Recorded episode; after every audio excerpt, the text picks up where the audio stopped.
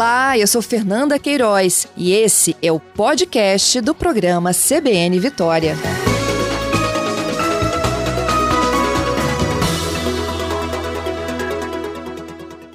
Bom dia, secretário. Bom dia, Fernanda. Bom dia a todos os ouvintes da CBN. Mais uma vez um prazer falar com você. Nós é que agradecemos a sua gentileza, secretário, que o senhor está à frente aí, né, dessa força-tarefa, negociando com diferentes setores, supermercadista, comércio, indústria. O que de fato está na pauta de discussão e o que, que pode ou não ser flexibilizado? Veja bem, Fernanda, é, é, decidir é, situações nessa pandemia é muito difícil, é, uma vez que nós temos não temos todas as informações, né? O Brasil tem uma capacidade ainda muito pequena de testes. Aqui no Espírito Santo nós estamos é, mais ou menos o dobro do que o Brasil na média está testando, mas ainda assim a nossa capacidade é pequena, porque nós não temos os insumos, né?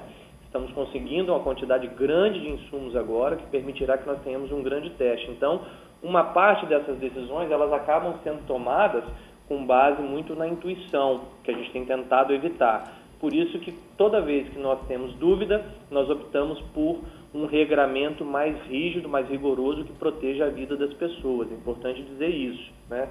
É, mas o que nós temos estudado já há duas semanas, por determinação do governador Casagrande, é um, o que nós chamamos de, de mapa de calor, que é muito usado na segurança pública. Por exemplo, para mapear onde ocorrem mais homicídios e, consequentemente, colocar a ação da polícia mais focada naquelas áreas. Né? É, uhum. É, usando essa mesma metodologia para estudar é, o, o, a pandemia no Espírito Santo. E o que, que nós estamos constatando nessas últimas duas semanas com o acúmulo de dados? Que nós temos alguns municípios onde nós temos casos já, é, é, um volume de casos muito relevantes, e nós temos uma parte de municípios onde nós não temos casos ainda confirmados, nem suspeitos, alguns poucos, mas nem, ainda não tem nem suspeitos. Então, o que nós temos estudado junto com a Secretaria de Saúde, para que nós tenhamos a, coordenação técnica desse trabalho sendo feito pela Secretaria de Saúde, juntamente com o Corpo de Bombeiros, juntamente com o Centro de Comando e Controle que o governador criou para controlar essa crise, é saber se nós temos de maneira segura, do ponto de vista da saúde pública, condições de flexibilizar as regras de isolamento social nesses municípios onde nós não estamos tendo é, situações da pandemia. Tá? Então, é esse estudo já está acontecendo há duas semanas. Por que tanto tempo? Porque é necessário haver um acúmulo de dados. Né? Nós não, como eu te falei, a capacidade de testagem é relativamente pequena, então nós temos que ter um acúmulo de dados para que nós possamos fazer uma análise segura da situação do vírus em cada município, em cada região. Então, nós estamos nesse momento concluindo esse estudo e nos próximos dias, com base nesse estudo, nós poderemos tomar uma decisão segura, em primeiro lugar, se é possível flexibilizar e se é possível flexibilizar, onde é possível flexibilizar. Então é isso que está em estudo e isso nós temos discutido com a FEComércio e com a CDLs. Secretário, é, ontem, inclusive, né, essa foi uma das minhas perguntas ao médico infectologista meu entrevistado, o Lauro Ferreira Pinto, né? Se medidas como essa poderiam ser adotadas, a gente citou até casos de regiões na Itália em que é, ocorreram loca lockout em algumas cidades e outras não, e como que poderia funcionar a regra de forma diferenciada, por exemplo, por bairro, por cidade, né? E a grande preocupação e aí do infectologista é de que essa cidade ela não receba uma demanda que não é dela. E aí para isso você teria que de certa forma fechar a porta, não é isso? É mais ou menos isso, Fernando, assim, que que que que esse regramento, caso seja possível, eu estou repetindo sempre isso, Fernando, porque não há decisão tomada nesse sentido ainda, tá bom? É uhum. Claro, mas caso isso seja possível, nós faríamos em alguns municípios onde não há casos ou poucos casos, nós faríamos controle de barreira sanitária na entrada e saída dos municípios. Não significa um fechamento total do município, até porque cargas de medicamentos, cargas de alimentos precisam entrar, mas a, nós faríamos o que já estamos fazendo nas estradas, em parceria com os municípios. É bom frisar que sem a parceria dos municípios não é possível, o Estado não tem perna para fazer em todos os municípios mas em parceria com os municípios nós faríamos barreiras sanitárias que permitiriam aferir temperatura das pessoas e aferir se há sintomas em quem está entrando na cidade, né? Nós faríamos um regramento de controle de acesso a lojas, a ambientes públicos, ou seja, ambientes públicos. O comércio para abrir teria que seguir um regramento rígido, né, com uso de EPIs, com disponibilização de álcool para os funcionários e para os colaboradores e para os, os clientes. E aí sim a gente pode imaginar se é possível ou não é, fazer essa abertura com regramento seguro. Mas o doutor Lauro tem razão.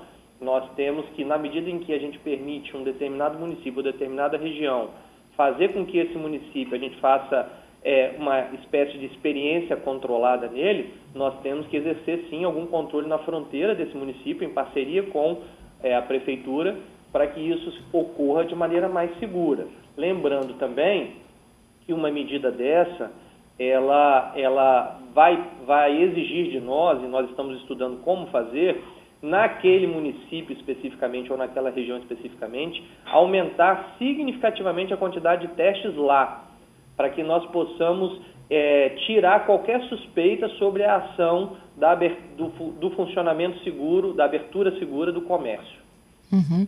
É, o problema é que quando a gente é, acrescenta essa discussão né, ao tema de abrir ou não abrir, secretário, né, as perguntas dos ouvintes, por exemplo, são: então por que, que a feira pode funcionar, por que, que o supermercado pode funcionar e por que, que até a loja de chocolate pode funcionar? Olha só, Fernanda, lojas de chocolates vou começar de trás para frente. Lojas uhum. de chocolate, elas estavam é, autorizadas a funcionar desde o início. Elas nunca foram desautorizadas de funcionar. É, apenas o setor relacionado com lojas de chocolate pediu, estava com muita dúvida e pediu que nós é, explicitássemos isso num decreto posterior que foi feito. Por que, que elas já estavam autorizadas a funcionar? Porque qualquer comércio alimentício está autorizado a funcionar. É, ou seja, as lojas de chocolate se enquadravam na mesma situação, por exemplo, de supermercados. Então, todas as lojas que vendem produtos alimentícios, elas estão autorizadas a funcionar, incluindo as lojas de chocolate. Ah, por que, que funciona supermercado? Por uma simples razão e óbvia razão. O supermercado precisa funcionar para abastecer a nossa sociedade. É, é importante dizer para, a população, para os nossos ouvintes que estão fazendo perguntas, Fernando, assim, nós não estamos num lockdown, ou seja, nós não estamos num fechamento total no Espírito Santo. Nunca estivemos num fechamento total no Espírito Santo. Nós estamos numa estratégia mediana, que é uma estratégia de isolamento social, onde serviços essenciais e mais alguns serviços, mais a indústria, é, mais algum ramo de comércio estão autorizados a funcionar. Se nós estivéssemos num lockdown, por exemplo, você não poderia estar nem fazendo uma caminhada na praia e isso tem ocorrido. Nós não recomendamos que isso aconteça, é bom frisar. Mas isso tem ocorrido e ninguém é abordado por um policial é, ordenando que você vá para casa ou te multando por você estar fazendo isso. Né? Agora, nós não recomendamos que seja feito, repetindo, mas é, não há um lockdown aqui.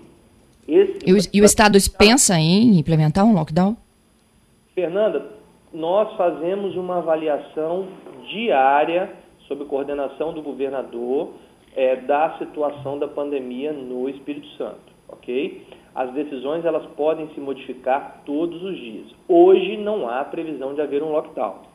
Não há nenhuma previsão para isso hoje. Na Grande Vitória, a Grande Vitória nós temos uma preocupação maior. Nós temos uma preocupação maior, nós estamos pedindo para que as pessoas que não precisem ir à rua, fiquem em casa, aqueles que precisam, é, obviamente todos nós precisamos praticar exercícios, que tentem praticar exercícios em casa, porque a grande vitória, a pandemia está se espalhando com mais, com mais violência, a pandemia está se espalhando com mais rapidez, é, é, nós temos tido uma, cerca de 80% a 90% dos casos concentrados na grande vitória, então nós precisamos do apoio da sociedade nesse momento.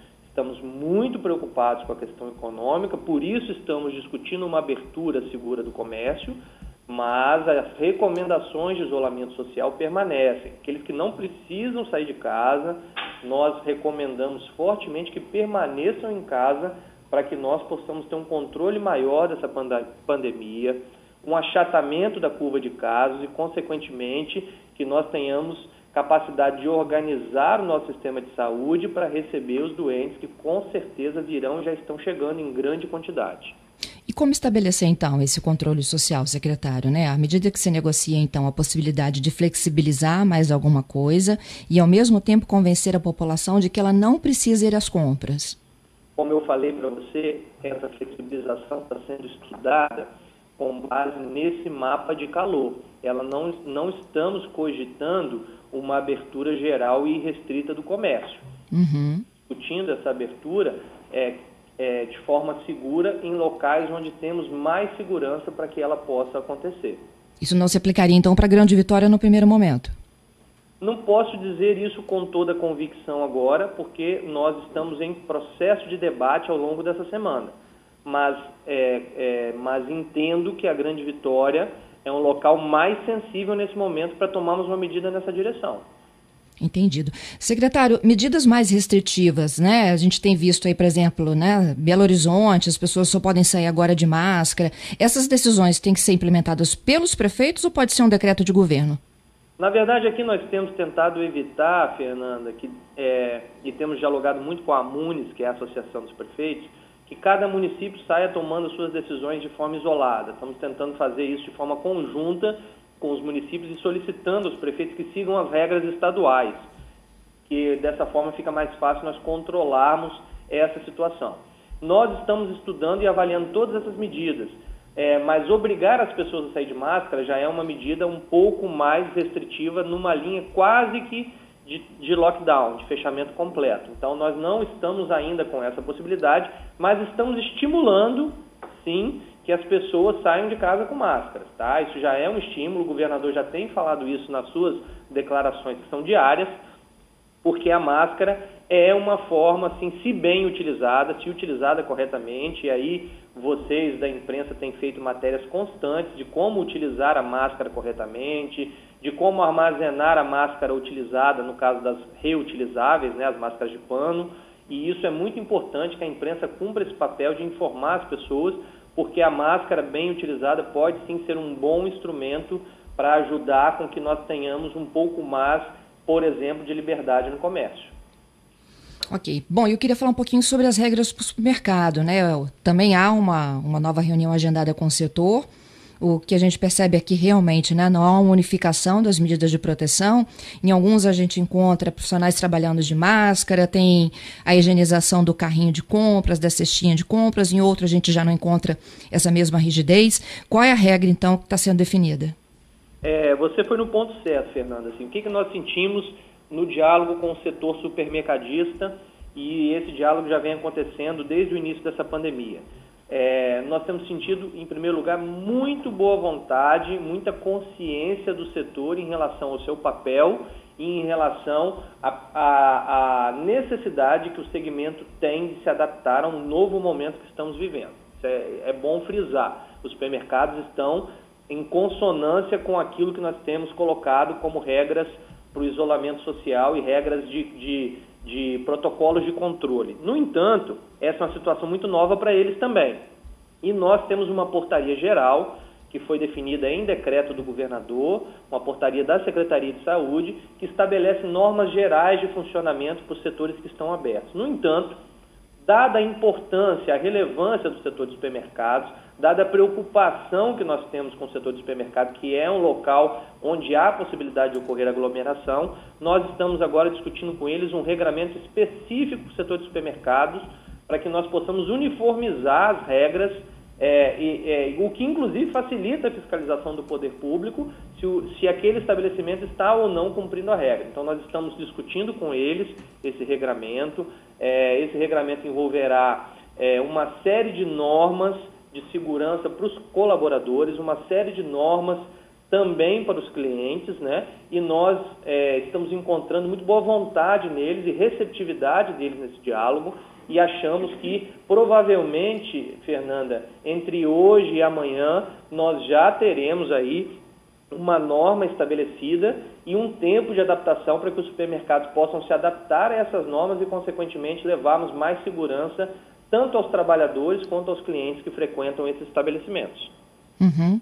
Bom, chegam outras perguntas aqui, secretário, e talvez o senhor possa ajudar. Por exemplo, o Bruno, né? Empresas que trabalham com abrasivos e também com vendas de EPIs vão poder funcionar? Já podem funcionar?